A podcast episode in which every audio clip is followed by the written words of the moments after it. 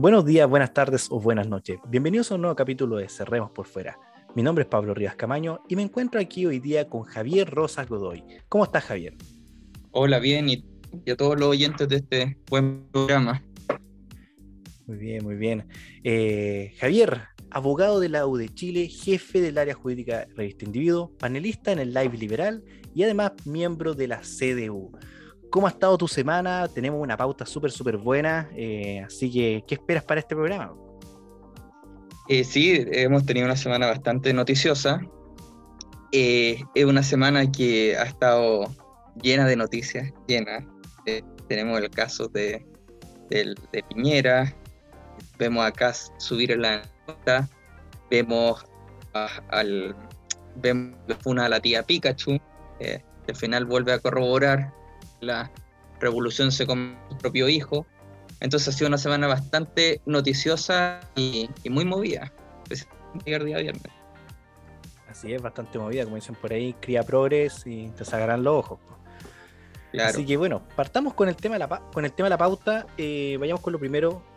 Tenemos el tema del paro de camioneros y que está muy relacionado con la detención de los hijos de Víctor Ancalaf, de todo el tema que está pasando acá en el sur de Chile. Además vamos a hablar sobre los, Pandora Papers y cómo involucra esto a nuestro presidente Sebastián Piñera. Vamos a hablar, vamos a repasar un poco bastante eh, la convención, vamos a hablar sobre la hija de Atria, sobre los plebiscitos dirimente y otras cositas que estuvieron pasando, como mencionó Javier por ahí, con la tía Pikachu y todo eso. Eh, además vamos a hablar sobre, como mencionó Javier, con el, con el tema de que Cast ha superado casi todas las, si no me equivoco, todas las encuestas siguiendo todavía Boric eh, arriba en la, en, la, en, la, en la, carrera. Así que, bueno, partamos con lo primero que mencionamos. Contextualicemos un poco. Todos sabemos el tema del conflicto que hay en la Araucanía, ¿ok? Sobre, bueno, solamente la Araucanía, en Tirúa, en Alto Biobío, en todas partes, sobre el tema del terrorismo que está ocurriendo allí. Y esta semana los camioneros han decidido nuevamente, eh, el gremio camioneros, eh, ir a paro. Han hecho un paro, han cortado la carretera a la altura de Cuyipulli en la cual están pidiendo de que se, de una vez por todas se acabe con el terrorismo y con la violencia de la Araucanía. Eh, y además de eso, bueno, eh, fueron detenidos los hijos de Víctor Ancalaf. Javier, ¿qué podemos eh, comentar sobre ese tema? Bueno, que la Araucanía se ha perdido el Estado de Derecho y efectivamente cuando se pierde el Estado de Derecho, porque los delincuentes andan sin, sin, sin ley prácticamente, no hay sanción, el delito está, eh, está libre, eh, financiado por la droga, de hecho. Eh, cuando se pierde el Estado de Derecho, las personas tienen un derecho a hacerlo, a que éste se restaure. Y tiene hasta el deber moral de hacerlo. Si el Estado no puede cumplir su principal función, que es asegurar la libertad de las personas, el Estado no tiene razón de ser. Y por tanto, entregar el, eh, confiar en que el Estado vaya a resolver esto se vuelve, eh, eh, se, vuelve poco creíble. Y por tanto la gente se encuentra en una posición y en total legitimidad de hacer cumplir la ley. Y esto es un asunto de filosofía política. Si el Estado no puede hacer cumplir la ley, hay un legítimo derecho del ciudadano común para hacerla cumplir. Es más, hay un deber moral para hacerla cumplir. Entonces, cuando los grupos de, de campesinos, de, de, habitantes del sur se organizan y buscan eh, la, la, eh, el, el, restablecimiento de la ley para su propia libertad, eh, es algo que no puede ser condenado, porque la misma filosofía política, la misma doctrina liberal le entrega a ellos un derecho. Y, estamos en una situación en que las autoridades no quieren hacer cumplir estos derechos. Entonces, si las autoridades no tienen esa voluntad política, no podemos esperar que la gente pague los costos, que la gente sufra los, balazos, que la gente sufra el narcotráfico, que la gente sufra los atentados. No se puede aceptar. Entonces, lo que está generando Piñera, y con su ineficiencia, y Rodrigo Delgado, con su, con su falta de valor, con su falta de compromiso con el país, es que se vayan a crear grupos de autodefensa. ¿No es el ideal? No, por supuesto que no es el ideal. A todos nos gustaría que el Estado hiciese eh, su pega bien, pero bueno, nos queda de otra. Si tampoco le podemos pedir a la gente que se sacrifique, no corresponde. Entonces, eh, yo creo que, hay que empezar a ver esta cuestión con mucho, con mucho ojo y al final vamos a tener eh, una mm, vamos a tener una situación en donde los que le van a terminar haciendo frente a los terroristas en el sur y a los narcos va a ser la misma gente. Insisto, no es el ideal, pero al final eso es lo que está entregando el gobierno, le está regresando al ciudadano común su derecho a la autodefensa, su derecho a organizarse para restablecer la libertad y de esto nace incluso un deber moral de los ciudadanos para protegerse. Exactamente, Javier. Pero parece que al ministro Delgado eh, nada de, eso le parece importar, porque de hecho le dio un ultimátum a los camioneros, que por cierto tuvieron una reunión con el ministro Delgado de tres horas, en la cual no llegaron a ningún acuerdo prácticamente, en el cual eh, era capaz, y dijo, de que era capaz de, invocar la ley de seguridad del Estado porque los camioneros estaban cortando la ruta. Entonces parece que no solamente están, eh, no tienen las intenciones de acabar con la violencia y restaurar el Estado de Derecho, sino que además están, eh, van a, tienen las intenciones de querellarse contra el gremio de camioneros. querellarse contra las víctimas, si ese es el problema. Ahora, en, el caso que fuese a ocurrir una acción así, camioneros perfectamente pueden dejar de trabajar, no tienen necesariamente cortar la ruta, pueden dejar de trabajar, no están obligados si es que eh, su vida corre peligro, no pueden ser obligados a eso, o sea, no puede obligar a un ser humano eh, común que no, que, no sea, que no sea un soldado arriesgar su vida en una, en, una carretera en donde le puede pasar una bala. Entonces, eh, aunque, aunque lo saque del camino, los camioneros perfectamente pueden eh, dejar de trabajar, no están obligados a ello. No están obligados a ello. Entonces, eh, Delgado quiere al final, no quiere solucionar el problema de fondo, quiere seguir usando a los, a los camioneros como, como, como instrumento, como instrumento para ganar tiempo, pero los camioneros no son instrumentos no, tienen por qué arriesgar su vida. Eso me recuerda mucho al primer paro que hubo hace un tiempo, en el cual se llegó al acuerdo, si no mal me equivoco, en el cual el, gobierno, en este caso el Estado, iba a indemnizar a, los, a las víctimas de atentados terroristas, las quemas de máquina y todo. Pero eso tampoco es una solución, o sea, una solución parche que solamente beneficiaría a un sector muy pequeño de lo que significa este gremio o este conjunto de camioneros, ¿cachai? Entonces, claro, no está la voluntad tampoco. Será porque ya está acabando el gobierno y la verdad no, no está ni ahí. ¿Podrá hacer eso? ¿Cobardía? No sé qué opinas tú, Javier. ¿Será realmente cobardía o cabrón ya no está, el, tiempo, el, gobierno no quiere entrar a, la, a las comunidades narcos, no quiere eh, costos políticos de eso, no quiere crear un estado de excepción eh, eh, que podría ser el, el, el estado de excepción de emergencia, no quiere no quiere tomar las medidas que, el elemento jurídico le entrega para poder restablecer el orden y la ley. Entonces, yo insisto, tal vez la solución no es tomarse eh, eh, la 5 Sur, pero sí, obviamente, si es que van a, a, atacarlo, Carabineros tiene todo el derecho legítimo a defenderse y tampoco es a trabajar.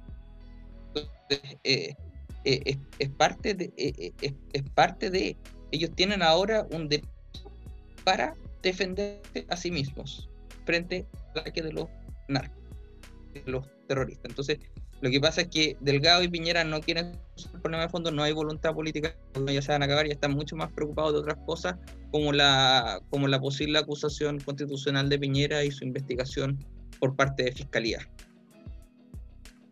Porque nadie quiere correr los costos.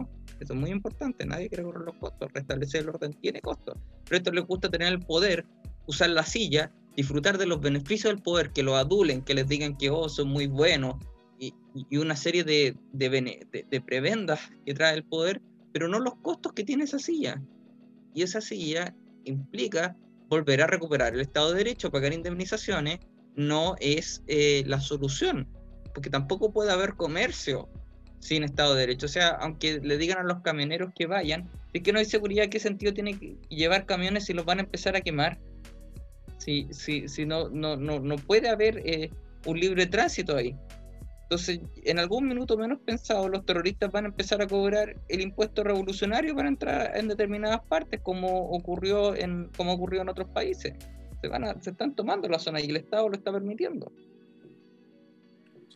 Instituciones como por ejemplo la CONADI, son a mi parecer, son grandes cómplices también de este de todo el conflicto que hay allá. Y no solamente mencionaba a los camineros, sino los gremios de agricultores o gente común y corriente que igual es atacada. Eh, por ejemplo, mientras estaba realizándose ayer el paro, em, un automóvil un, que traía eh, un carro atrás con motos de competición fue atacado y fue quemado completamente. Entonces no solamente afecta también al tema del comercio, sino el libre tránsito por la zona de noche. Y para qué mencionarlo el área más rural todavía, alejándose de la carretera, o sea, ¿para qué? Sí, obvio. Yo sé que un pequeño avance, se podría decir en este tema, es la detención este día miércoles que hubo de los hijos de Víctor Ancalaf, que fue en algún momento el vocero de la CAM. ¿Por qué fueron detenidos? Porque se le acusa una gran conexión con el asesinato, el homicidio del sargento Francisco Benavides, que ocurrió más o menos hace como cinco meses, eh, y también otro atentado a carabinero y sobre un abuso sexual perpetrado en septiembre. Ahora, actualizando esta noticia, eh, fue declarada la prisión preventiva para los hijos de Ancalaf, así que hay un pequeño eh, avance en ese tema, pero es nada comparado con todos los años que han habido de atentados y, de víctimas que han, fallecido, o en este caso incluso abusados sexualmente, eh, en esta zona de conflicto terrorista pero es algo es algo. No me conformo, pero algo es algo. Me dice aquí, claro. Bueno, se le, implican un montón de otras cosas más. claro. Pero también. Claro, no, ojalá la justicia haga lo suyo y.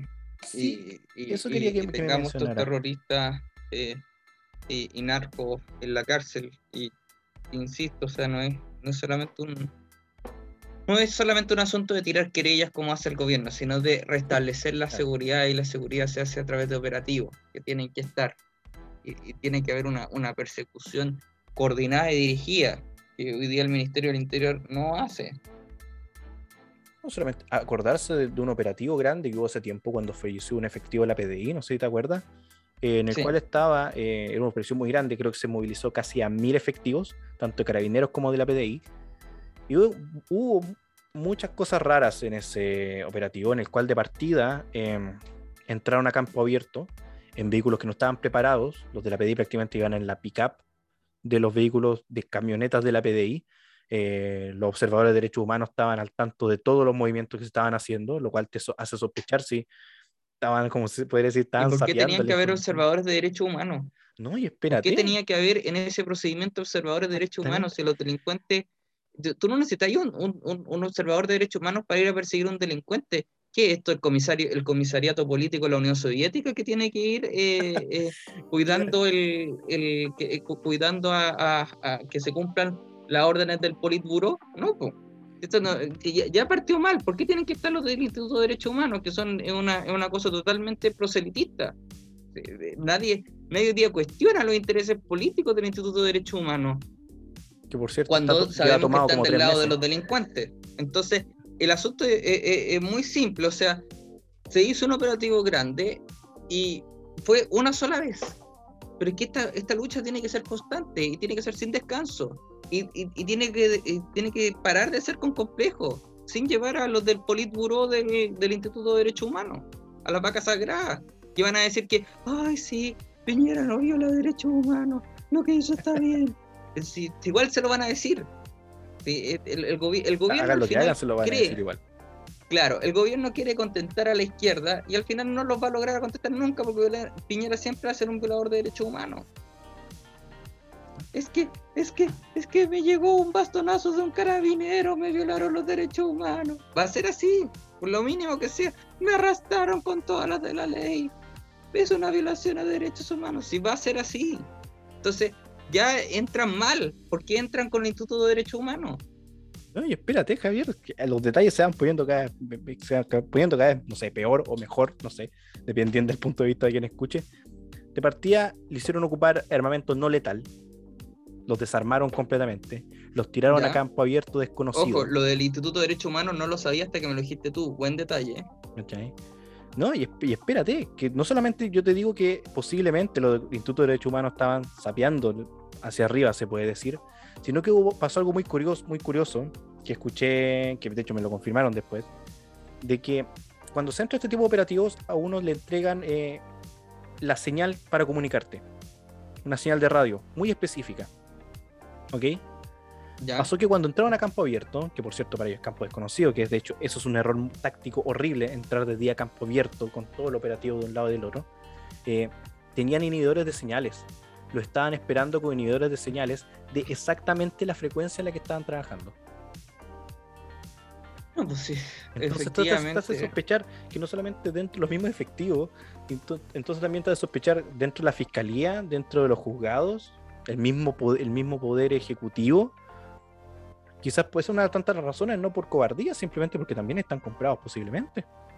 Sí, porque no podemos descartar que estén, no podemos descartar que estén comprados por la droga. O sea, ¿cómo puede ser? Y es extraño que no se haya procesado a alguien por haber estado comprado por la droga. O sea, en todos los países hay corrupción, pero pareciera que Chile, en Chile no hay corrupción sobre este asunto. Parece que en Chile tú no puedes comprar un fiscal o a un juez.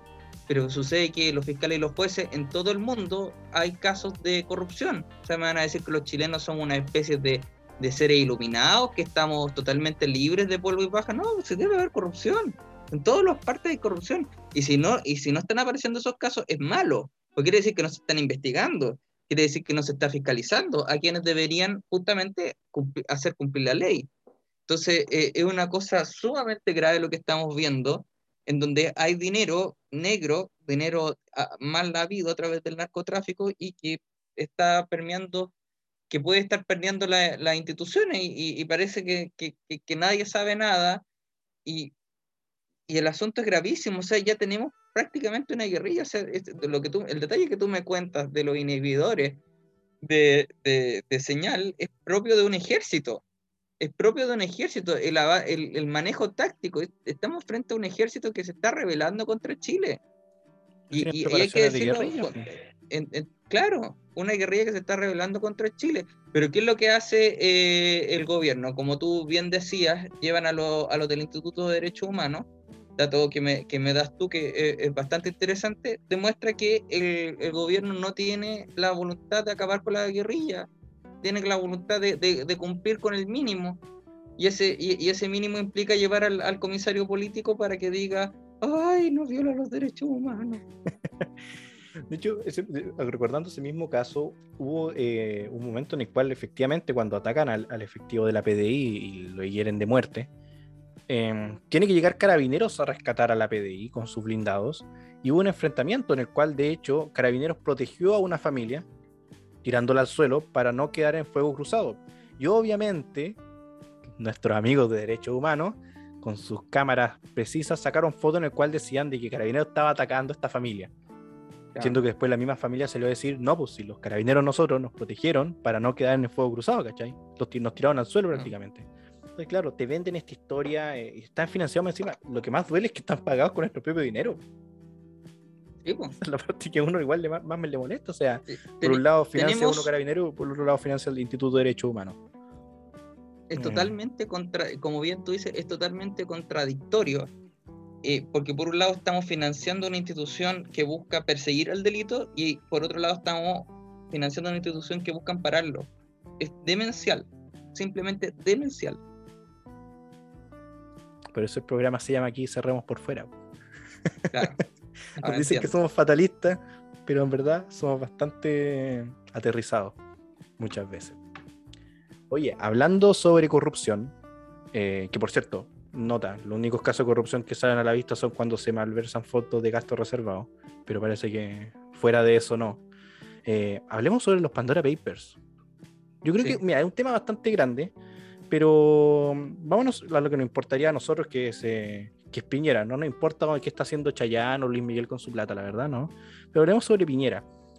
Pero porque, bueno, hagamos una pequeña introducción de qué son los Pandora Papers. Los Pandora Papers son es, una investigación que se hizo en el cual eh, más de 12 millones de archivos salieron a la luz, en el cual ah, tratan sobre diversos eh, negocios o documentos que se hicieron en paraísos fiscales, se podría decir lo cual eh, involucra, como había mencionado, tanto a presidentes como gente de gobierno, como a artistas o empresarios cualquiera. Por ejemplo, solamente para, hacer mención aquí en, Chile, bueno, está metido desde Farcas, los Piñera, los Luxi, eh, los Delano, eh, Solari, los Cueto Plaza, todos. O sea, todos estaban teniendo en pequeñas empresas, se podría decir, eh, ¿cómo se dice? Podría decir, subcontratadas y subcontratadas, ¿cachai? Para hacer mover dinero de manera en el borde de la legalidad, ¿cachai? Que por cierto, mm. evadir impuestos no es moralmente correcto, según yo. Pero claro, eh, especialmente con algunos casos hay ciertos roces, especialmente con el de Sebastián Piñera y con la compra y venta de la minera Dominga. Eh, Javier, em, hablemos sobre ese tema. ¿Qué me puedes contar? Mm, bueno, a ver, una de las cosas que, que tal vez más eh, deprimente es que la corrupción de Piñera hace que la corrupción de la convención pase piola. Eh, le cae como, esto le cae como dedo, eh, anillo al dedo a la Toñita y al papá titiritero del Atria. Entonces, eh, vemos que ahora están saliendo todos estos casos de corrupción de la convención, que este, este, estos seres inmaculados que nos prometieron en el, en el apruebo, iban a redactar la nueva constitución, el pueblo, eh, seres puros y castos, no eran así, se estaba viendo la real calaña de la convención y justo cuando, se, cuando, cuando la gente se está dando cuenta de la mentira, de, la escenografía, del engaño, de la estafa, del fraude que no hizo la convención, a todos los chilenos, o sea, a mí no yo te rechazo, pero sí a los chilenos que, que votaron eh, a prueba, que les prometieron una serie de cosas, cuando se ve la realidad, que lo que se prometió no era realmente tal, no llegaron estos seres inmaculados, sale este este trucho de Sebastián Piñera con su caso de corrupción. Y yo en esto quiero ser bastante enfático. Yo ni apuesto este lápiz que tengo aquí al lado, si lo pueden escuchar así, está cayendo el lápiz, suena el lápiz. No, no apuesto ni este lápiz que tengo al lado por la integridad moral de Sebastián Piñera. En eso quiero ser súper claro. Eh, ahora, dicho esto, siendo que Sebastián Piñera es un, eh, eh, una persona sin escrúpulos, un, un, un trucho, eh, hay que también hacer presente que hay una operación mediática de la izquierda con esto de los Pandora Papers, porque están todos justamente los diarios y los medios de comunicación de la izquierda eh, metidos en esto. O sea, eh, fue una operación internacional que principalmente le pegó a la derecha. No salió nada de Maduro, no salió nada de, de, Castro, no salió nada de, nadie vinculado a la izquierda, o prácticamente de nadie, si es que fueron muy pocos. Eh, y por eso uno ve los diarios que estaban comprometidos en esto. ¿Quiénes estaban comprometidos en esto? The Guardian, la BBC, el Washington Post, conocidos medios de izquierda. Y en Chile, ¿quién estaba? El Ciber Chile, de la Mónica González. Ups, la más eh, centrada, la más neutral, la más, imparcial, la Mónica González.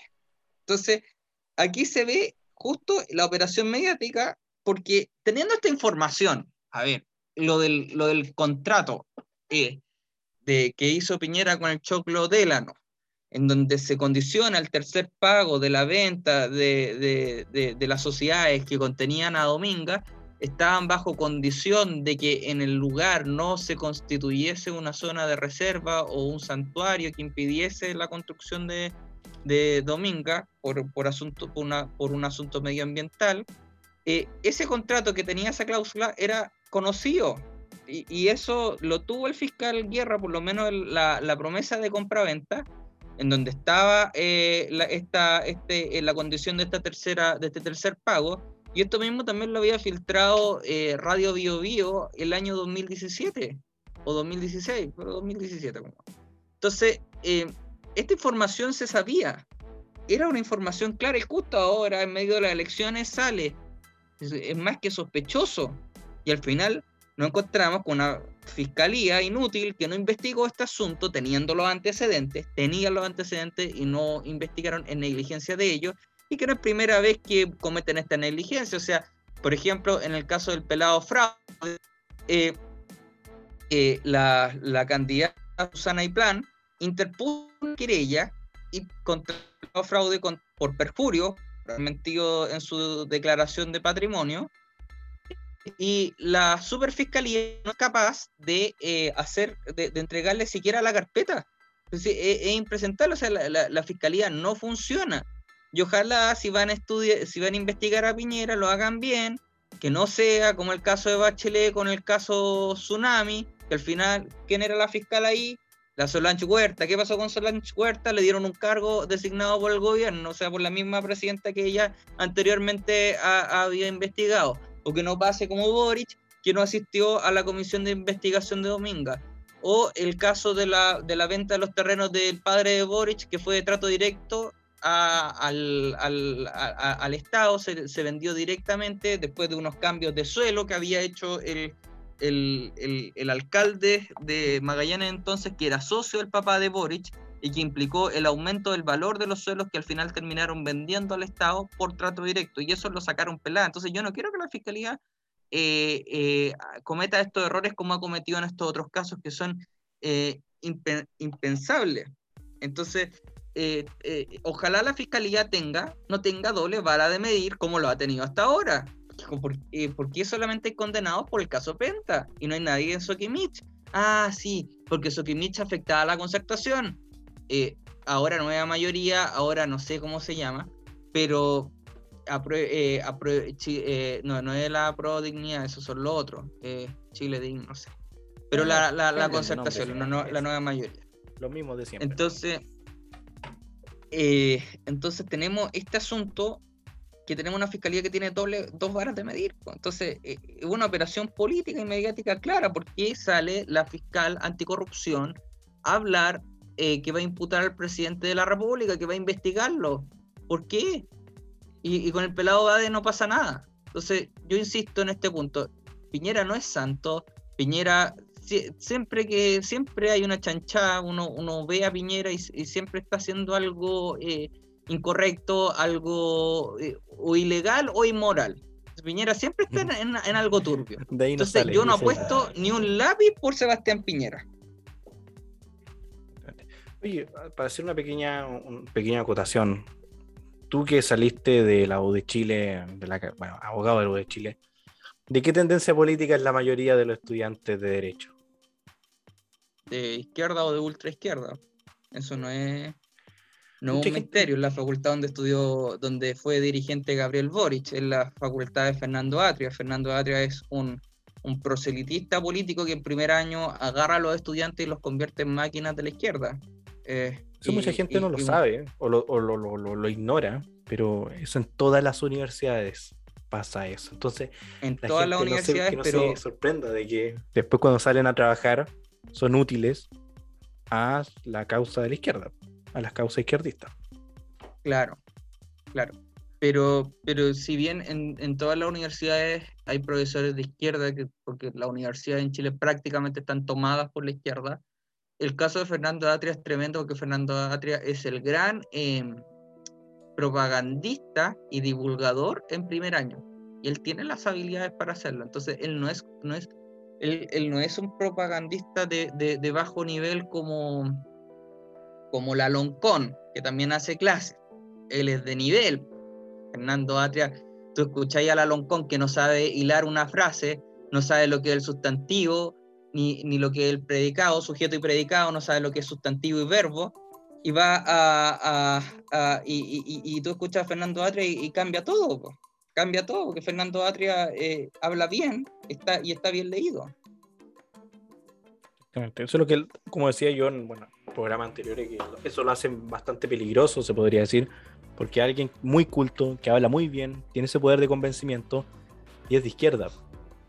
Y, de la izquierda, exactamente, y eso lo hace más peligroso todavía, porque no es, no es el que repite, es un divulgador que puede, como dices tú, convencer a cabros de darte, darlos vuelta completamente y hacerle una máquina, eh, un tonto útil para las causas de la izquierda un hombre bastante peligroso. Y que de hecho eh, dio que hablar esta semana eh, nuevamente en la convención. Ya que tenía a, su regalona trabajando como asesora, ganando cuánto, un palito. Un palito. iba a ganar un palito de la Toñita. Y, aquí lo grave es que Fernando Atria usó un palo blanco. Eh, porque, a ver, son conductas de la mafia. Atria no podía contratar a su hija porque el reglamento de la convención se lo impedía. Solución. que la Joana Roa, que sacó un 0.9% y que fue arrastrada por Fernando Atria, que le debe el cargo a Fernando Atria, contrate a la Toñita, que reciba una mesada pagada por el fisco, es decir, por todos los chilenos, y a un estudiante que no que, todavía no, ha, no se ha titulado, un estudiante de sociología que todavía no se ha titulado. Entonces, Atria usó eh, este palo blanco, este testaferro que Joana roba para darle la mesadita a la hija. Dinero que no necesita porque los Atria están forrados en plata. O sea, Fernando Atria gana cinco palos en la universidad. La, la, oh. Su esposa también gana mucho dinero, gana, gana demasiado dinero en, fronteras de Chile, millones. Y, y, el palo de, de, mesada para la Toñita por, por hacer un supuesto trabajo part-time es totalmente innecesario es totalmente innecesario, más que tiene que ir a hacer Toñita en la convención, que va a ser asesoría jurídica la, la, la, la, estudiante de sociología. Eh, es la estudiante de sociología mejor eh, pagada de Chile, bueno. Sí, pues. ¿En, qué parte del mundo un estudiante de sociología gana, gana un millón de pesos por un trabajo part-time? Un estudiante, ni siquiera titulado. No es Fernando Villegas, que también es sociólogo. No. un estudiante. No tiene la experiencia de Fernando Villegas. Entonces, eh, el, asunto es, es tremendo porque se ve la calidad de Atria, que Atria tiene una vocación por el poder y por el dinero, y, y, siempre ha vivido de, de, este cuento. O sea, para él, nosotros somos simples mortales que debemos entregarle nuestro tributo a este dios calvo y con el hoyo en la pera. Oh, salve eh, Fernando Atria. Entonces es una persona sumamente eh, eh, incongruente, porque ¿en nombre de quién va a venir a hablar de la lucha de clase? Fernando, ¿de, qué va, de, qué a ¿de qué va a venir a hablar la lucha de clase en la Toñita? ¿Del Santiago College donde estudió? ¿En nombre de quién? ¿De quién me va a decir que, que, existe la lucha de clase? Entonces yo cuando veo a la Toñita, que tiene estos privilegios, yo no, no, no tengo un mal pasar, yo estudié en un colegio privado en Viña del Mar, pero no en el Santiago College, por favor, ahí está la aristocracia castellano-vasca. Entonces veo a la Toñita recibir estos privilegios y me baja el odio de clase. Uy, no puedo soportar, no, no, no, no, no me la puedo, el odio de clase me, la puede. O sea, veo a, la, clase opresora, la de Loatria, viviendo del, fisco y no, no, no, no, no. Ahí me baja el odio de clase, pero según Fernando Atria, la lucha de clase y el odio de clase es bueno, es totalmente legítimo. Entonces yo creo que está súper bien tener este odio de clase eh, a su hija. Entonces, eh, es, clarísimo eh, lo, que generan y al final Atria, que tanto habla del privilegio, del privilegio acá, del sistema neoliberal, yo creo que cuando, eh, yo, creo que Atria no entiende de economía, él sabe de muchas cosas, sabe de filosofía, sabe de política, sabe de, derecho, de filosofía, el derecho principalmente más que de derecho. Y em, eh, eh, no entiende que en el mercado no hay privilegios, porque eh, en un mercado obviamente que no recibe ayudas estatales y que no está, y que no está regulado para beneficiarte. Pero en principio el empresario tiene dinero porque ofreció algo que fue aceptado por el consumidor, que el consumidor libremente escogió, entregó algo de valor para el consumidor. Entonces, en el Estado no es así en el Estado no hay nadie que esté libremente escogiendo tus servicios. En el Estado hay una autoridad que está eligiendo pagarte. Esos son privilegios, Fernando. Eso sí que es privilegio. No que un empresario sea rico si es que ofreció algo que la gente valoró. Lo que tú haces, Fernando, de vivir del Estado, es, son privilegios. Porque nadie libremente ha decidido consumirte. Y, creo que en, este punto es súper claro al final quién está con los privilegios. Al final, que viene a hablar Atria contra el sistema neoliberal, eh, eh, contra el supuesto sistema neoliberal. Yo creo que cuando Atria escribió Neoliberalismo con rostro humano, quería hacer una autobiografía. De cómo puede ser una persona tan descarada, pero es que tan descarada de haber sido el abogado de esta empresa sueca que entregó, que, que, que había puesto estos residuos tóxicos en Arica en donde producto de, esos residuos, gente tuvo cáncer y nacieron niños con malformaciones.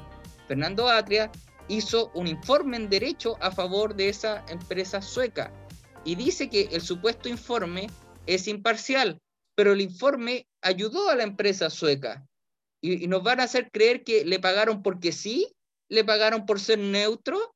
O sea, Atria es de, eh, no existe, Atria es el único abogado en el mundo que no está a favor de la parte que lo contrata, que es un ser iluminado. Entonces, este piensa que somos tontos. Lo que pasa, lo que, lo, lo, que pasa es que Atrio, Atria es, es, listo, pero se cree demasiado listo. Entonces, eh, una cosa es, ser inteligente y otra cosa es pensar que nosotros somos, perdón el francés, hueones. No somos hueones, Atria. Nos damos cuenta de las cosas que así. es como Daniel Stingo. Daniel Que también se le subió. Daniel Stingo que también se le subieron los lo humos a la cabeza. Y recuerdo la primera o segunda semana, igual que Atria inteligente y malo. Atria inteligente y malo. Stingo es solamente un, un fenómeno más del circo.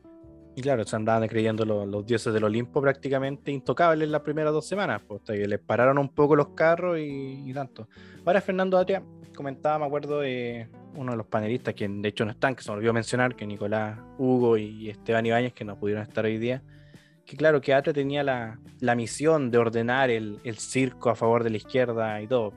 Pero hay que olvidar de que prácticamente, eh, o yo lo vengo viendo así, de que Atria prácticamente tiene escrita la constitución desde antes es venir y tirarla ahora, si no nada más.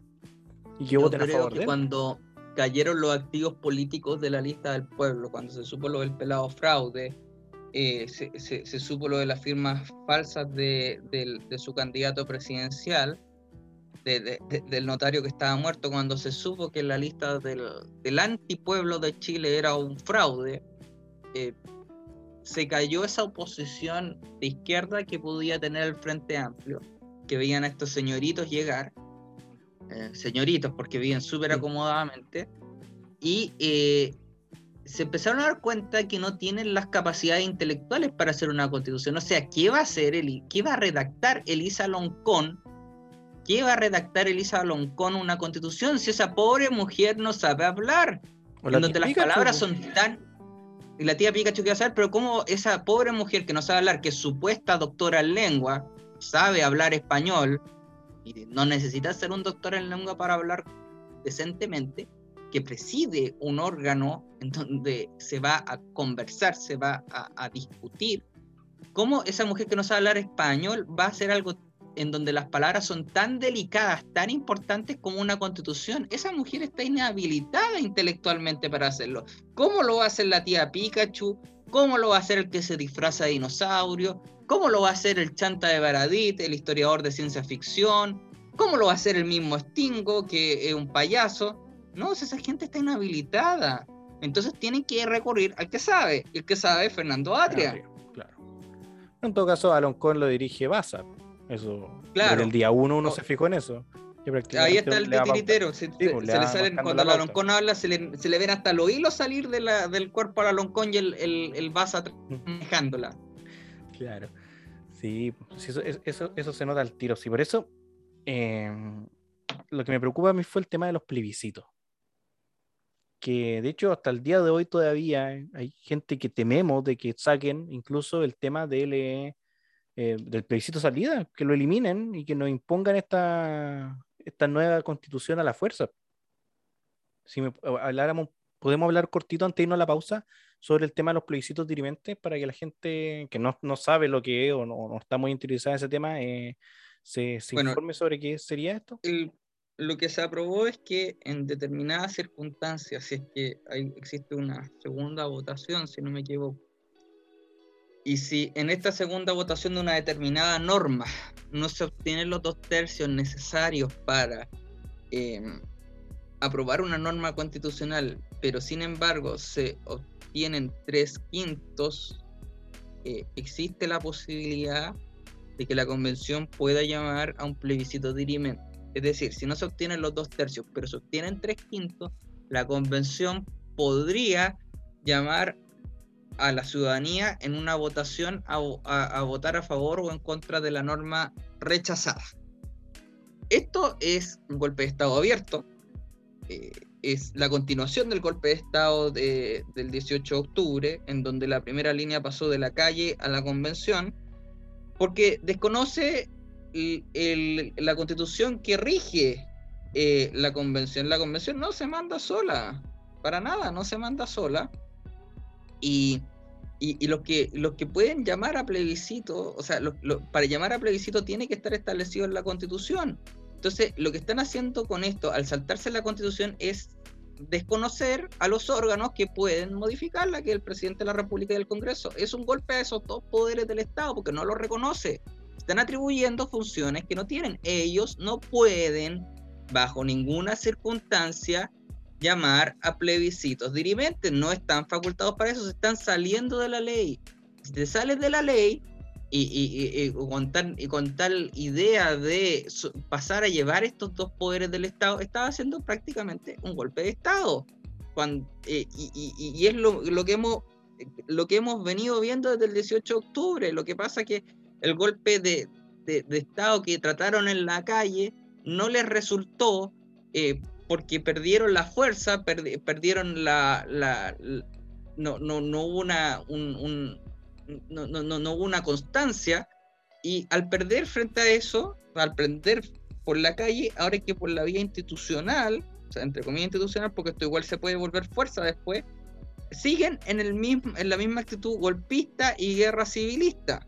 Entonces, es una, es una modificación súper eh, eh, eh, súper atentatoria contra nuestro Estado de Derecho que desconoce nuestra constitución. Y, y, están generando un incentivo, un, un, incentivo perverso en que, en, en, que consiste en generar presión sobre los convencionales que no votarían una determinada norma. Me explico. Podría ocurrir que un convencional no esté convencido de una norma X. Imagínense, ya, por ejemplo, eh, libertad, eh, no, no, algo que ellos quieran. Eh, darle, a, darle a los sindicatos derecho a negociación colectiva ramal, ya. Pero sí están con, pero sí hay tres quintos de, votos que, están comprometidos para obtener la negociación colectiva ramal. Ya. Este candidato y, otros más que podrían ser importantes para obtener los dos tercios, tal vez sí votan a favor de esta norma o se ponen a negociar eh, con, un, con, con, una presión importante, una presión indebida con tal de que no se obtengan los tres quintos y vayan a, un plebiscito dirimente y evitar así el plebiscito. Solamente para evitar plebiscito dirimente podría haber gente que entregue ese voto para obtener los dos tercios y eso es contrario al, al, sistema, pues si la idea es que se pongan de acuerdo los dos tercios sin presiones indebidas y esto está, van a meter una presión indebida. Si no nos aceptas esto, nos vamos a ir a plebiscito dirimente, tenemos los tres quintos, acéptalo o te voy a ganar en el plebiscito. Entonces eh, los pone a todos eh, contra la, la, espalda. Ahora, eh, en este sentido, desde la centro derecha, yo leía que hay 20 convencionales, principalmente de la UDI independiente, que están cuadrados con presentar, con acudir a la Corte Suprema por un recurso de reclamación, porque evidentemente esto es una vulneración de la, de la Constitución, eh, porque la, la, misma Constitución que regula el proceso constituyente, que regula la convención, es taxativa en decir que no se pueden eh, alterar los quórum ni los, los quórum ni los procedimientos. Entonces, cuando tú estás haciendo plebiscitos dirimentes, está haciendo en la práctica que no sea necesario dos tercios para aprobar una norma. Y eso es, eh, eh, es grave.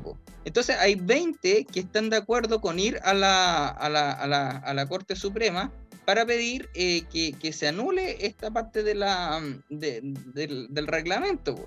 Ahora, hay algunos integrantes de Renovación Nacional y de, de Bópoli eh, que, que, tienen duda y que estarían considerando eh, que, no que no están de acuerdo con judicializar el proceso. O sea, de nuevo aparece, y, esto repite la historia de octubre y de noviembre los tibios de del 2019, los mismos flanes, los mismos inútiles que por no hacer nada le dan espacio a la izquierda. O sea, la otra vez, la Rocío Cantuarias, gran convencional constituyente, mujer destacadísima, eh, clara, decía en nuestro programa Match Liberal que no alcanzaban a ser 37.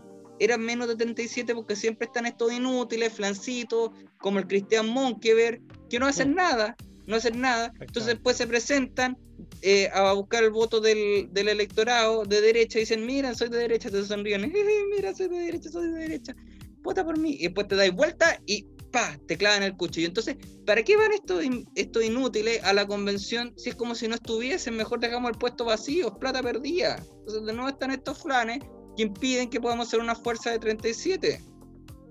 No, y, espera, y espérate, hay dos detalles muy importantes que estaba viendo aquí revisando la noticia.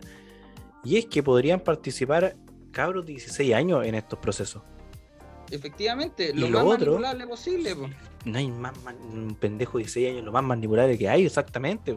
Y que coincide con que muchos de estos cabros de, de 16 años son de izquierda.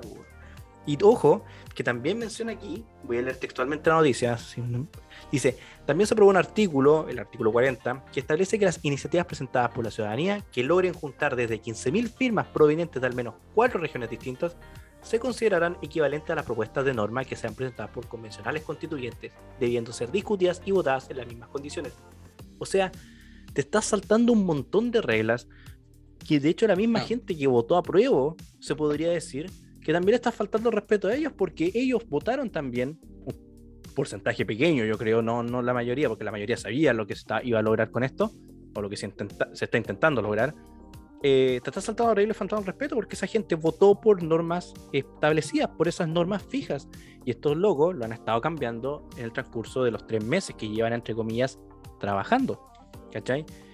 Y, a mí, weón, 16 años, un cabro de 16 años que está en el liceo. No está en condiciones. No, ¿qué condiciones? De hecho, hay mucha gente que es mayor de edad que, que, tampoco está en condiciones, se podría decir, de, votar, pero eh, eso, eso, eso, es harina otro costal. O sea, yo veo a, a, Baradit y su fijación por los animales, su, degenerada ah, fijación por los animales, y la verdad me entran serias dudas si, si, el hombre está en condiciones de votar. O en condiciones de andar libre en la calle.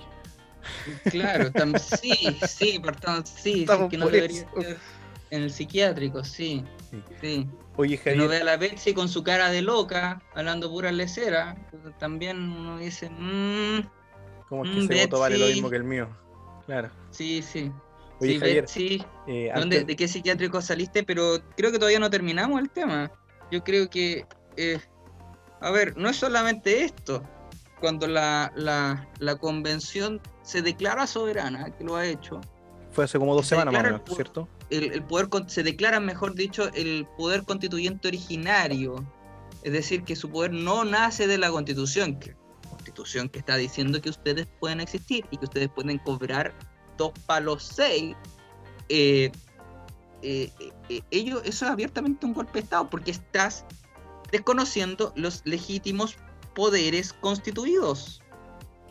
Estás desconociendo los legítimos poderes constituidos. Entonces, de nuevo nos encontramos con el 2019, ellos trataron de hacer un golpe con una serie de mentiras. ¿sí? Oye, eso del 2019 fue una, manipulación, una manipulación de la izquierda, un gran acto. Pero los coros y danzas de la izquierda, había una gran escenografía golpista con una serie de mentiras. O sea, que el pelado Bade tenía cáncer. Le hicieron creer a la gente que este pobre ser que estaba en la calle, que, que era, eh, er, era una, una, persona que estaba en deudas por un supuesto cáncer, eh, por culpa de este maldito sistema neoliberal, era una víctima del sistema y que esto se iba a solucionar con la, con, con la votación de la prueba. Entonces, el pelado fraude, el pelado fraude no es un miembro más de la lista del antipueblo de Chile. El pelado fraude es una figura heroica, emblemática de la izquierda, de todo este, de todo este escenario. Él fue parte del teatro.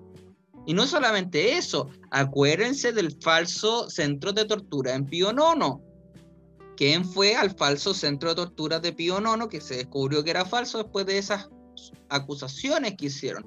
Fue el, el, el, el, juez Urrutia, juez que libera a los de la primera línea, y va el Guillermo, eh, el Tomás Ramírez, perdón, el Tomás Ramírez. ¿Quién es el juez, eh, el Tomás Ramírez, que era el abogado de la Defensoría de la Chile? ¿Quién es el juez Urrutia? El juez Urrutia es el mismo que está viendo la causa penal del pelado fraude. ¿Y quién es Tomás Ramírez? El mismo abogado del pelado fraude. O sea, me estáis diciendo que se están repitiendo los mismos personajes en distintos actos. Es impresionante porque los dos estuvieron en ese caso que se demostró ser falso, que era una mentira creada por la izquierda, porque lo que importaba no es que fuese verdad, si a la izquierda no le interesaba eso, a la izquierda le interesase que la gente más se enojara. Pensase que los carabineros y que las fuerzas de orden estaban torturando a gente para sacar más gente a la calle. Aunque después la cuestión se, se demostrase mentira, ya los ánimos los habían caldeado con eso. Habían sacado más gente a la calle porque había que seguir con el golpe de Estado que estaban llevando. Y los medios de comunicación se prestaron para esto. Bandejearon a la izquierda, fueron cómplices de esto fueron parte de todo esto y no es la única mentira, o sea, también acuérdate del supuesto niño violado, o sea, el supuesto joven violado, el, ¿El, de medicina. El, de medicina, acuérdate de este, de este cabro que saltó, según el informe presentado en la causa, saltó por el puente Pío Nono, entonces son una serie de mentiras, he presentado una serie de mentiras y esta convención, este proceso es producto de una manipulación, de una serie de mentiras que la gente luego compró lamentablemente, este proceso tiene un vicio de ilegitimidad que no se puede sanear.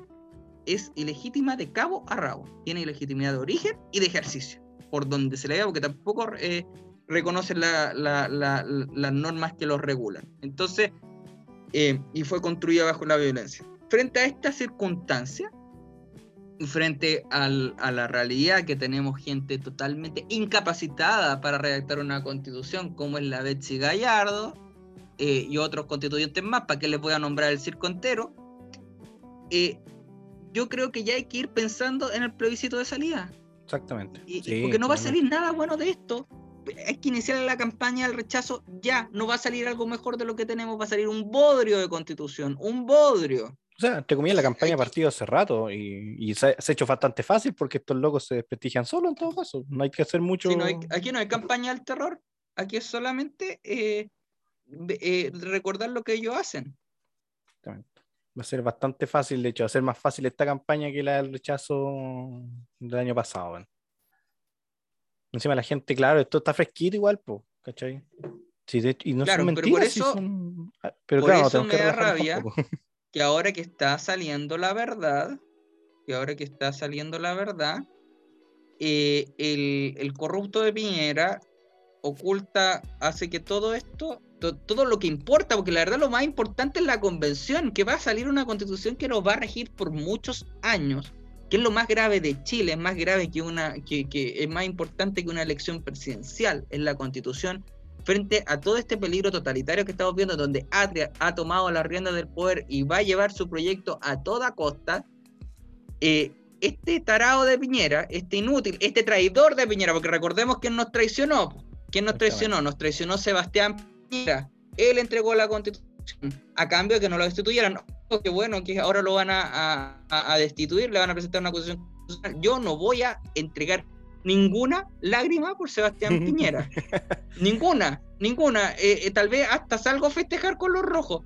Pero ya vamos a elegir otro presidente. Ojalá Sebastián Piñera hubiese renunciado, pero en octubre de 2019, cuando se vio que era incapaz, incapaz de controlar el golpe de Estado. Si Piñera hubiese renunciado en octubre, eh, habríamos tenido, se habría llamado elecciones presidenciales y habríamos tenido un debate en la forma más pura posible. Habría, habría existido un candidato que hubiese dicho, eh, yo estoy con el orden, voy a respaldar a Carabineros y a, lo, y a la Fuerza Armada para restablecer el orden, y si votan por mí, va, vamos a, a, darles todo el apoyo político a esas instituciones. Y por otro lado, habría estado la izquierda diciendo, yo estoy con el delito, estoy a favor de los delincuentes, y, por favor eh, voten por mí porque vamos a destruir todo este país. Por último, si hubiese salido a la izquierda, habría sido en los términos más transparentes posibles. No esta cuestión que, no, que, al final tenía una elección de una nueva constitución en donde se metieron todos los deseos de las personas como una especie de canasta de supermercado, en donde teníamos desde el TAG, había gente protestando por el TAG, que era muy alto, hasta, eh, hasta no sé. Pues, una casa propia, recuerdo. Hasta tener una casa propia. toda la lista de supermercados en la, en, la, en la constitución. Entonces, lo único que hizo Piñera fue eh, eh, enturbiar el debate. Pero ahora, ahora que te pillaron en, la, en, en, la, en el chanchullo, Piñera, ahora que te pillaron, nadie te va a defender. Porque nadie quiere a los traidores. Te digo nadie ese quiere... secreto, Sebastián. nadie quiere a los traidores. Exactamente, po. Exactamente, Javier. Sí, sí, por eso digo, como decía, hasta quizás también yo salga a celebrar si va a pasar. Otro, otro, caso, ah, he escuchado otras opiniones que difieren, difieren un poco de lo que tú pensabas, porque claro, había que defender la institucionalidad y por eso había que defender, entre comillas, a Piñera en el poder. Pero ¿qué? Si la institucionalidad se, ha perdido, se perdió mucho antes. Desde el día en el que Piñera no es capaz de defender o establecer, restablecer, entre comillas, el Estado de Derecho, hasta permitir de que casi un millón de personas le marchen en la cara. No, y además tómale eso que también la, constitución viene y ha estado totalmente eh, vinculada a eh, entes internacionales como la ONU. Sí, pues. Están de supervisores. ¿Por qué se hace un, acuerdo con la ONU? Claro, ¿cuál es, yo digo, ¿cuál es la necesidad? Y de hecho la ONU abiertamente un año o dos años anterior había hablado de que, claro, para el 2019 se venía un Chile nuevo, entonces te hace sospechar más todavía sobre estas instituciones internacionales. Efectivamente, efectivamente. No, puedes confiar en una institución en donde una de sus oficinas está dirigida por Michelle Bachelet. No puedes confiar en, esa, con esa gente. No puedes confiar. Siempre, siempre que hay una cosa mala, está metida la ONU entre medios, es más sospechoso. Está la ONU o está los derechos humanos, o bueno, cualquier introducción de izquierda. Hasta los masones, pues, hasta los masones han metido en guasturbias. Pues. Y abiertamente, pues, bueno. pero no se necesita masón para estar en el, en el, en el, tinglado y negociado de la izquierda. Ah. La izquierda, la izquierda trabaja, trabaja y defiende a lo suyo y les da puesto. Entonces, ¿qué es eso defender la institucionalidad porque se quede Piñera? Oye, si tú eres incapaz de, de establecer el orden, de restablecer el orden, tú te tienes que ir habría sido mucho más valorable que Sebastián Piñera hubiese dicho, ¿sabes qué? Soy un inútil, no puedo hacer esto, no tengo los pantalones para hacerlo, me voy. Tipo orgulloso, y, eso en países ha ocurrido, o sea, no ha habido, y ha, ocurrido en este país, no había un traidor más grande que Sebastián Piñera. Cuando Alessandri se vio en la imposibilidad de controlar la situación, eh, Arturo Alessandri, se fue, se fue de Chile, porque era incapaz, entonces eh, eh, en vez de generar una guerra civil, se va, porque él sabe que no tenía la, la, posibilidad de restablecer, de, de, oponerse a lo que le estaban haciendo en, en, los años 20. No tenía las posibilidades. Entonces, eh, eh, habría sido mucho más valorable que hubiese dicho, ¿sabes qué? Yo no tengo la, las capacidades. Oye, si hasta el, el, el, presidente de Argentina que se escapó en helicóptero hace años atrás, Para el corralito. es más valorable que sea. ¿Cómo? Para el corralito del Claro, hasta ese es más valorable. Hasta ese es más valorable. De la Rúa, creo que. Sí, no recuerdo el nombre, pero me acuerdo del corralito del 2001. Claro que el helicóptero se tuvo que parar en la Casa Rosada, que por cierto hasta el día de hoy está dañada por el peso del helicóptero, dato. Hasta el día de hoy. Pero claro. Bueno, ¿qué le vamos a hacer si ya el cagazo se lo pegó, entregó la constitución? Ahora no está ni ahí con establecer el Estado de Derecho, quiere puro irse, quiere desaparecer con su plata y posiblemente, igual que Bachelet, posiblemente aparezca ahí con un puestecito en la ONU, ¿Quién sabe? No, yo creo que lo van a procesar. Yo creo que lo van a procesar por imbécil. Pero igual podría estar ahí. Pues. ¿Quién sabe? No, la ONU la controla la izquierda. El problema de Sebastián Piñera es que piensa que amistándose con la izquierda y amistándose con la ONU le van a pagar el favor. No, no Sebastián, la izquierda no te paga. Mira, Sebastián, escúchame. A ver, dos dedos de Se lo va a mandar, es, este extracto hiciste un acuerdo en noviembre, el 15 de noviembre, para que no te echaran, con tu esbirro y tu esclavo Blumen, en donde se prestó el, el, el, o sea, con tu esbirro de el Blandy Blumen, en donde se prestó el infame y el ya muerto políticamente Mario de Ford. Requiescat Impache, Mario. Descansa en paz, ojalá nunca vuelva a nuestras vidas. Retírate de la vuelta. Entonces, eh, no, no vuelvas, Mario, por favor, no vuelvas. Eh, con esos tres personajes entregaron la, constitución. A cambio, Sebastián, de que no te tocara, de que no te destituyeran. Y ahora te quieren destituir.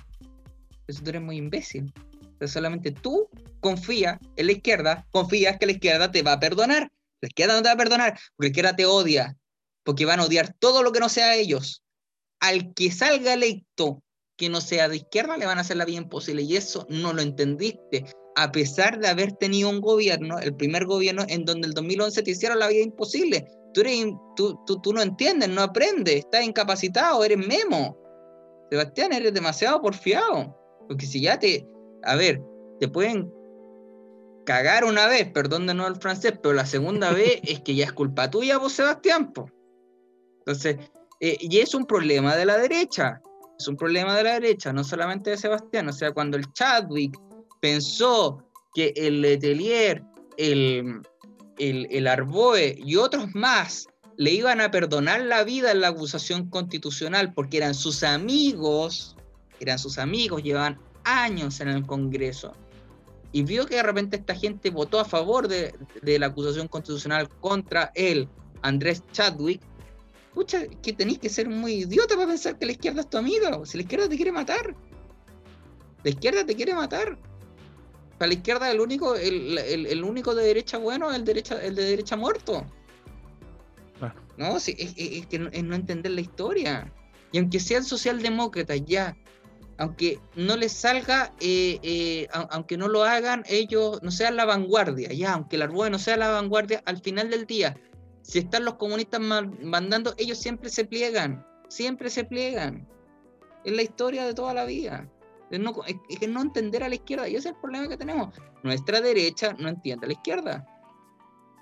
Como buenos porfiados. Y en todo caso, uno, Sebastián Piñera, un hombre que le gusta tanto eh, ver la encuesta y irse por la encuesta no entiende de que los tibios aquí no caben en ningún lado. Te van a matar de un lado o del otro. ¿Y, qué pasó? Y, al final la derecha, y, esta, esta parte me encanta, perdóname, no, importa que no saltemos al descanso, ¿no? Yo no necesito descansar. No, sí, yo creo que vamos a tener que ir cerrando, sí. Eso sí. Pero, pero, pero aprovechemos esto, aprovechemos esto. Eh, los, los, tibios no pagan. ¿Y por qué Cast está superando a Sichel?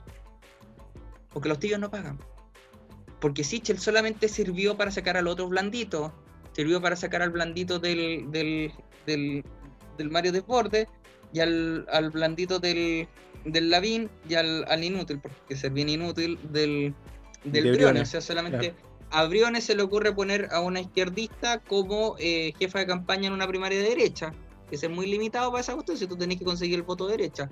Entonces, ¿por qué Cast le está ganando a Sichel? ¿Por qué Cass le está ganando así? Porque Cass significa algo. Sichel ya cumplió ya su función, quiere sacar a los otros, a los otros más blandos que él.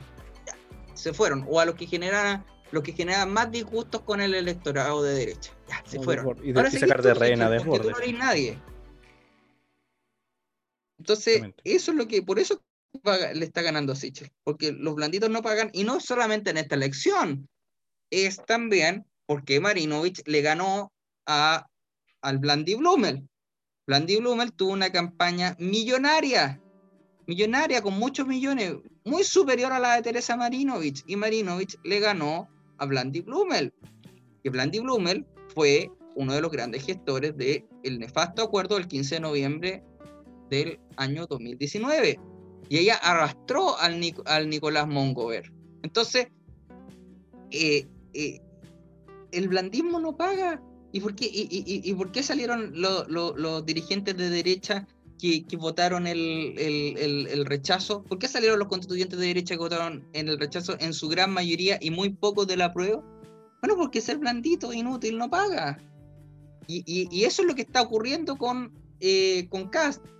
La derecha sociológica, la derecha de pie, está cobrándole la factura a todos estos inútiles que nos trajeron acá.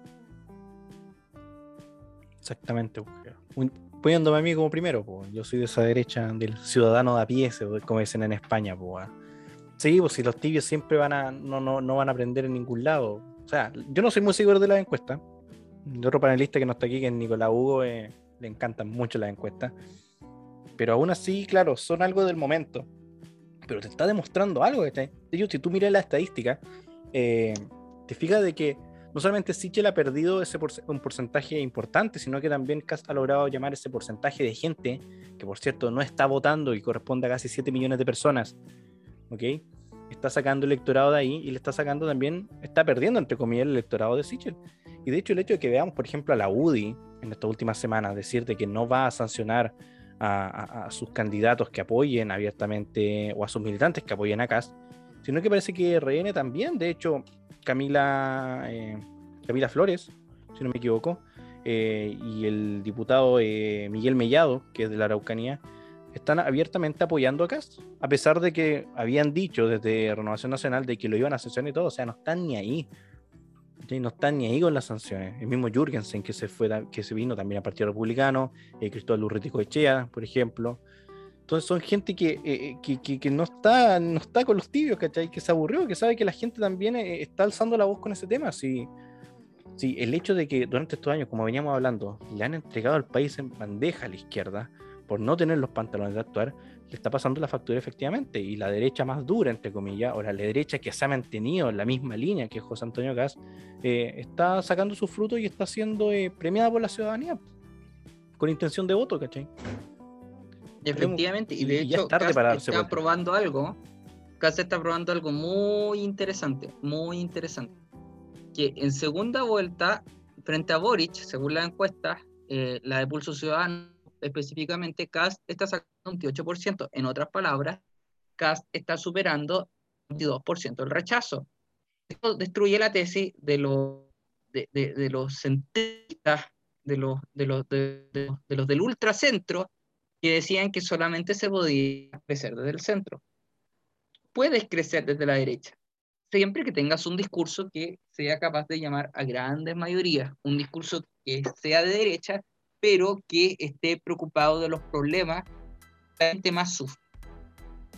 Y cuando CAS toca la inmigración, que es uno de los problemas que la gente mayor percibe, cuando CAS toca seguridad, que es uno de, de los problemas que la gente más, más, le llama la, la, atención o más sufre, CAS toma esa posición. Y toma la Araucanía, no olvidemos eso también.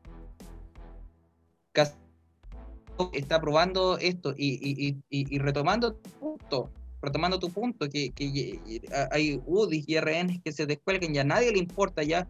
Están todos sacando los cálculos O sea, invito a los oyentes, invito a los oyentes a ver eh, los flyers, los, eh, los, afiches, todos de los candidatos eh, a, a elecciones, particularmente a los a, la Cámara Baja, a los candidatos a diputados y, al Senado también vean, vean si están con Sichel.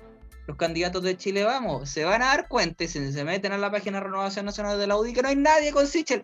Nadie quiere sacarse fotos con Sichel porque los políticos saben y tienen buen olfato para eso. Saben que Sichel no va a pasar a segunda vuelta. Lo tienen súper claro.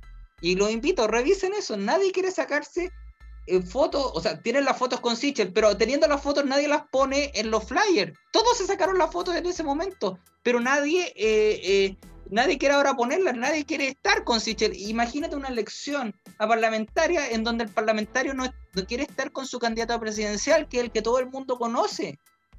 Eso jamás antes visto. ¿Y por qué ocurre eso? Porque todos saben que Sichel va a perder. ¿Y, por qué? Eh, eh, eh, y esto ya se veía en los gestos más, desde los más pequeños hasta los más grandes, cuando llega Cas con Sichel del aeropuerto, ¿qué gritaba la gente? Cas presidente. Y se ve la cara de descomposición de Sichel, porque saben lo que El lenguaje corporal de Sichel lo decía todo. De hecho, ¿Todo? esta última semana que, que hablaba sobre que no apoyaría, no habiendo acuerdo en los mínimos comunes, que no apoyaría a Gas, yo creo que eso ya fue como la lápida, o sea, el tema del cuarto retiro, el tema sobre, bueno, el 100%, el tema con la entrevista de The Clinic, y ahora con que no apoyaría acá si es que no se logran los mínimos comunes. O sea, yo no sé, mira, la verdad yo no sé quién son los asesores de Sichel, la verdad, pero yo creo que estar corriendo de lado a lado en estos momentos, uno para decirle que no aparezca más en público o que no hable fuera de la pauta. ¿Cachai? No, pero son unos inútiles. El comando de Sichel son puros inútiles. O sea, a ver, ¿quién es el, el, el, Yo desconozco jefe de campaña de Sebastián Sichel? ¿Cómo se llama? Pedro Brown. ¿Quién es Pedro Brown? El inútil, el memo, el, incapacitado, que junto con Pérez, Horvat eh, en, y, y, otros más de la amplitud, el famoso amplitud, le entregaron los votos al segundo gobierno de Michelle Bachelet para cambiar la ley electoral y eliminar el binominal. Ellos fueron culpables de que se perdiese el binominal y generaron este sistema electoral que pocos entienden, pocos entienden y que genera una desafección, una desconexión de la ciudadanía con el parlamentario. O sea, solamente en este sistema electoral Gonzalo Winter puede sacar 1.2% de ser diputado. O sea, ¿qué clase de representatividad va a tener el parlamentario en esas condiciones? 1.2%. Entonces, ¿cómo no va a haber una crisis política? Buena parte de, el, de la crisis política e institucional que vivimos es que se cambió el binominal, se perdió la, estabilidad y llegaron parlamentarios que tienen representación. Eso se debe culpa a esta gente. Esta gente asesora así. El Pedro Brown es un inútil. Madre. Oye, Javier, para ir cerrando, un último comentario, un último datito.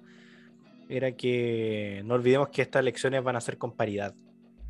Así que a lo que estabas hablando. Pero no, en el, no en el resultado. Súmale, súmale paridad, claro, pero. Pero igual, pues. Sí, ese. Eh, pero sí para las listas, si no me equivoco, las pasadas también. Claro, pero ¿para qué? Es la, la destrucción del sistema de, electoral de, nuestro país. Eh, oye, Javier, ahora sí, para el respeto del tiempo del programa, eh, unas últimas palabras o una, alguna proyección de lo que se viene quizás para la otra semana, el tema de alguna encuesta o algo para dejar a la gente, para ir cerrando este programa. La próxima semana, yo creo que, por lo menos la convención, semana distrital, pero en el caso presidencial va a estar muy prendido. Espero que la próxima semana, por lo menos en la convención, eh, los dirigentes de derecha que están a favor de llegar a la, a la Corte Suprema consigan los votos y que los blanditos se den cuenta que no tienen nada que hacer, mejor súmense a los que a los que o sea eh, eh, Mongover, tú no tienes nada que hacer, no, no, no pienses, porque siempre que habla o que hace algo las cagáis más. Haz lo que hace la Tere Marinovich. Conviértete en su súbdito, por favor. Entrégate a la Valquiria de, eh, Teresa Marinovich. entrégate y vota lo que ella vota y haz lo que ella hace. No Déjese llevar. Déjate llevar. Por ti, por ti mismo. ¿Ya? Y, y, y, una invitación más a toda la derecha, no defiendan a Piñera porque no lo es un despreciable que no entre corrupto, así que no merece ser, ser protegido. Exactamente, Javier. Javier, muchísimas gracias por estar aquí. invito mañana a ver eh, también el programa con Carlos Cisterna, el Live Liberal. En el Live Liberal. En el canal de, en el canal de, eh, de Fundación Nuevamente. Exactamente. Así que Live Liberal, Fundación Nuevamente, no se olviden. Javier Rosas, muchísimas gracias por haber venido a este programa. Un gusto, un total, un gusto total. Eh, te pido disculpas por los otros panelistas que no pudieron estar hoy día. No pasa nada. Eh, te dejo la invitación abierta para igual venir otro programa eh, más adelante y comentar, bueno, la cagada que está quedando en el país. Pues, Así que eso, Javier. Muchísimas, gracias a la gente que nos escucha siempre. Compartan este programa. Nos pueden encontrar en Instagram y en YouTube. En Spotify igual, como Dexter Domini. Y bueno, mi nombre es Pablo Rías Camaño. Y esto fue Cerramos por Fuera. Muchas gracias. Las opiniones vertidas en este programa son de exclusiva responsabilidad de quienes las emiten y no representan necesariamente el pensamiento de la plataforma Dextera Domini.